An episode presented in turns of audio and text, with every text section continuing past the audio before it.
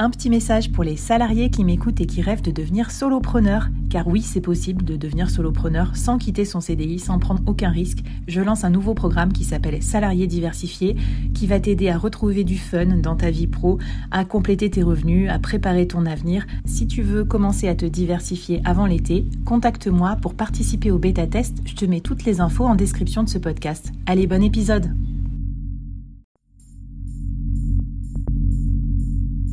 À quoi ressemblerait ton business si tu pouvais être épaulé par les meilleurs experts?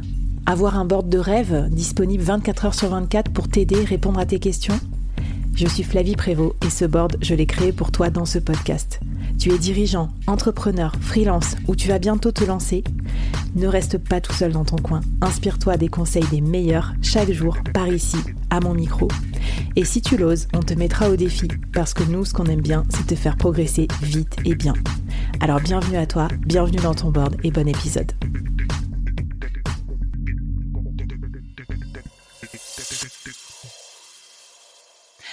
Alors Marine, après la préparation et le petit coup de pied aux fesses qu'on s'est pris épisode 1, ça y est, on est lancé.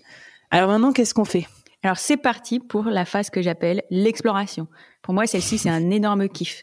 Elle commence, à mon sens, à partir du moment où on a un statut juridique qui nous permet de facturer. La phase d'exploration, c'est top parce que bah ça y est, on a franchi le pas, donc on est content de nous. On découvre l'écosystème de l'entrepreneuriat de l'intérieur et euh, bah, généralement c'est plutôt euh, une belle rencontre et on a l'impression que tout est possible. Alors les dangers que j'ai identifiés à ce moment-là, pareil parce que bah, je suis amenée à échanger avec pas mal de freelance en phase d'exploration, c'est que peut-être, comme je te le disais euh, pour le premier épisode, on a, enfin, en tout cas moi les freelances avec lesquels je, je travaille, enfin, j'ai remarqué qu'ils sont plutôt surinformés. Donc, il y a énormément de contenu, ils absorbent donc tous les contenus, tous les podcasts, les chaînes YouTube. Et donc, ils ont tendance à, à vouloir reproduire le modèle des personnes qui suivent. Et ces modèles, souvent, sont très basés sur l'inbound marketing. Donc, un, mar mmh. un voilà, un, avec comme levier d'acquisition, comme le canal d'acquisition, bah, la création de contenu sur les réseaux sociaux. Or, ça, ce levier d'acquisition, eh ben, en fait, il peut il met beaucoup de temps à, enfin, en tout cas, surtout quand on, enfin, ça dépend d'où on vient, mais il met du temps à produire des résultats. C'est clair. J'allais dire c'est long, quoi. ouais, c'est long. Euh, et donc, du coup, je retrouve des, des, personnes qui sont dans une posture où qui se disent, bah, je crée des contenus sur les réseaux sociaux et qui s'attendent à ce que les clients et les missions viennent à eux ou elles euh, de façon, enfin, par ce canal-là. Non, mais moi, je vais faire un, énorme spoiler. Je vais peut-être pas me faire des amis. En plus, j'aime bien le l'inbound. En fait, en vrai, j'aime bien faire ça. Mais franchement, moi, ça m'apporte pas beaucoup de résultats. Je vais te dire parce que en fait, j'ai tellement une activité spécifique en freelance qui n'intéresse pas du tout le commun des mortels, qui est pas du tout grand public. Je ne fais même pas d'inbound pour ma propre. Euh, moi, je fais de la prospection, euh, voilà. Donc, euh, je comprends ce que tu veux dire. Donc, et puis surtout, oubliez pas que ça prend un temps de ouf. C'est-à-dire que moi, je passe trois ou quatre heures par semaine à faire ma newsletter, euh, une ou deux heures par jour sur LinkedIn. Enfin, ce temps-là, au début, quand tu as besoin de clients, euh, euh, tu peux pas te permettre d'avoir zéro revenu pendant ce temps-là. Donc, moi, je, je, je, souscris carrément à ce que tu dis. C'est sympa. Écoute, je me sens soutenue, ça fait du bien. Ouais, et puis surtout, enfin, en fait, le truc, c'est qu'il faut avoir en tête que il y a plusieurs leviers d'acquisition. Le, leviers d'acquisition faire de l'inbound marketing, donc faire de la création de contenu, ça suppose quand même d'avoir une vision très claire de ah bah, à qui je m'adresse, qu'est-ce que je propose et euh, comment, sur quel ton, quel ton j'emploie. Donc tout ça, ça suppose d'être quand même euh, très avancé dans, dans ces réflexions stratégiques, ce qui n'est pas le cas quand on est en phase d'exploration, quand on vient de se lancer. Donc bah, je, j'enchaîne du coup euh, avec pour moi les enjeux quand on est en phase d'exploration, donc on vient de se lancer c'est de créer une toute première offre de service, mais quelque chose de vraiment basique et basé le plus, ben, basique basé. Bon, euh, quelque chose donc qui s'appuie sur des expertises que vous aurez euh, acquises bah, dans vos précédentes expériences et ensuite aller chercher ses premières missions en mobilisant son réseau, en se rapprochant d'intermédiaires tels que des agences de communication si vous êtes dans la com ou euh, les plateformes. Mais voilà, euh, c'est ça vos priorités. C'est la, toute première offre de service, mais pour moi, ça doit pas être un truc sur lequel on doit se prendre le chou pendant trop longtemps. Et surtout, et eh ben voilà, sortir de chez soi et aller chercher ses premières missions. Donc en, en, en capitalisant sur ce qu'on a déjà, le réseau généralement, ou euh, bah voilà, enfin, et sinon, on, sort de chez soi, quoi, et on va, on va rencontrer des gens. C'est ça, potentiellement ancien employeur, potentiellement réseau, coworking, collectif, ESN, euh, agence. Tout ça, c'est des bonnes cibles au début parce que c'est un peu, ils vont vous prendre en main en plus, donc ils vont vous mettre dans des équipes et tout ça. Donc tu vois, t'es pas tout seul non plus face aux clients, ça peut aider. Et moi, je me rappelle au début, j'étais méga généraliste, quoi. Je m'étais mis head of sales genre head of sales, euh, je fais tout. et euh, c'est que bien, bien longtemps après que j'ai sectorisé, euh, ciblé euh, et choisi un peu plus mes clients par vertical, machin. Mais j'ai eu besoin de faire plein, plein de clients d'univers différents pour comprendre aussi ce que j'aimais et ce que j'aimais pas. Bah oui, parce qu'en fait, on a beau essayer de réfléchir à, à, sa stratégie, parce que quand on absorbe du contenu, voilà, on a en tête qu'il y a une stratégie de développement. Il y a plusieurs aspects à prendre en compte. Il y a la communication, l'aspect commercial, enfin tout ça, la relation client. Et on se dit, donc on monte des cathédrales sur la base de tout, toutes ces connaissances qu'on mmh. ingère. Mais en vrai, il y a qu'au contact de tes clients ou de tes prospects que tu sais, ah ouais, mais ça, c'est une bonne idée, non, ça n'est pas une bonne. Et ce que tu, que tu apprends bah, à identifier ce que tu aimes faire ou ce que tu n'aimes pas faire. Donc, pour moi, en fait, le meilleur, le, truc qui va te pousser le plus à progresser, c'est bah, d'aller d'aller chercher des missions, de les mener à bien, et ensuite bah, de prendre, de te poser, prendre un peu de recul sur ce que tu as fait. Et là, du coup, tu avances mille fois plus vite.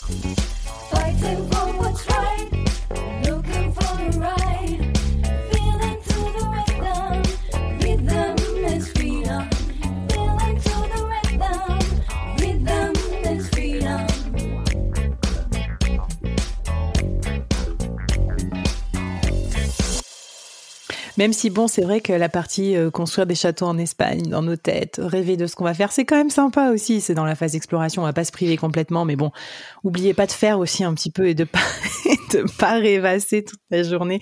Alors qu'est-ce qu'on peut faire comme défi pour se, bah je sais pas, pour arriver à trouver nos premiers clients ou notre première offre, je sais pas par quel bout tu le prends. Oui, attends, je rajoute avant de proposer le petit défi, c'est que bah, la phase d'exploration, elle s'appelle exploration, bah, bien pour, pour pour une bonne raison, c'est qu'en fait il faut s'autoriser à aller chercher des, des missions, mais dans euh, des, des, domaines différents, avec des euh, types de structures différents, avec euh, des clients différents.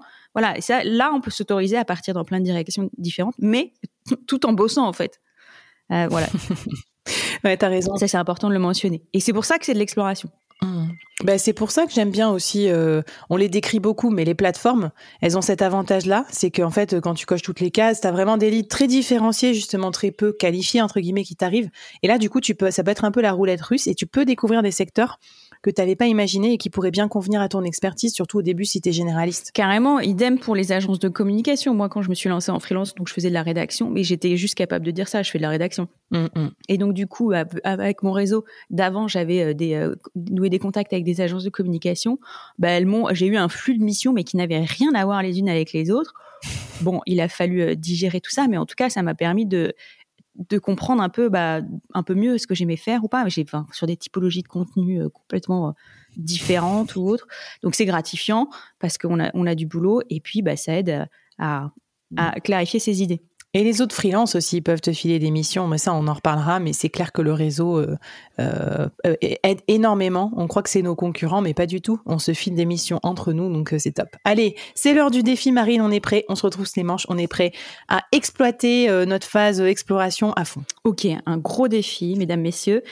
Alors, si vous êtes en phase d'exploration, donc vous venez de vous lancer, ce que je vous recommande de faire, si ce n'est pas déjà fait, envoyez un mail à tous vos contacts pro. Donc ça peut être bah, des anciens collègues, des potes d'école et, vos contacts et certains de vos contacts perso si ça vous paraît pertinent. Prenez des nouvelles. Donc c'est des mails personnalisés. Hein, on parle pas d'automatisation. Attention. Hein. Prenez des nouvelles, présentez vos projets, organisez des visios ou des cafés et demandez des mises en relation pour voir en fait ce qu'il euh, découle de tout ça. Mmh. Trop bien. Je sais qu'il y en a qui redoutent, mais en même temps, c'est un bon moment. Euh, une petite astuce aussi, moi, j'avais jamais fait autant de vues qu'avec mon poste de pot de départ, enfin de départ pour dire que je devenais freelance. Alors bon, euh, c'est un peu démoralisant, surtout le reste de trucs que je fais, quoi, parce que je me dis bon, ok, super. Mais bon, bref, euh, tout ça pour dire que c'était aussi, ça intéressait les gens. ils se sont dit ah bah tiens, Flav, elle change de, boulot, elle change de truc, donc c'est peut-être un prétexte aussi, faire un petit poste comme ça et ensuite contacter les gens, comme ça ils sont au courant puis je pense qu'ils sont, ils ont envie de vous aider aussi dans votre dans votre parcours de freelance. Trop bien. Et eh ben racontez-nous comment ça se passe pour vous si vous êtes en phase d'exploration. On est là, on est là sur les réseaux sociaux. Euh, euh, sur euh, sur quels réseaux sociaux tu es toi d'ailleurs, Marine? Ah là là. Écoute, maintenant je suis, quasiment uniquement sur LinkedIn. Eh ben écoute, c'est parfait. On se retrouve sur LinkedIn, hashtag le board. Venez nous poser euh, vos questions également, puis nous raconter un peu votre parcours de freelance. Et puis ce que je te propose, c'est qu'on passe à la troisième étape. Et pour vous donner envie de l'écouter, je vais vous donner son nom, l'accélération. On a tous envie d'accélérer, alors on est parti, installez confortablement avec nos oreillettes, nos AirPods. On écoute Marine dans le troisième épisode.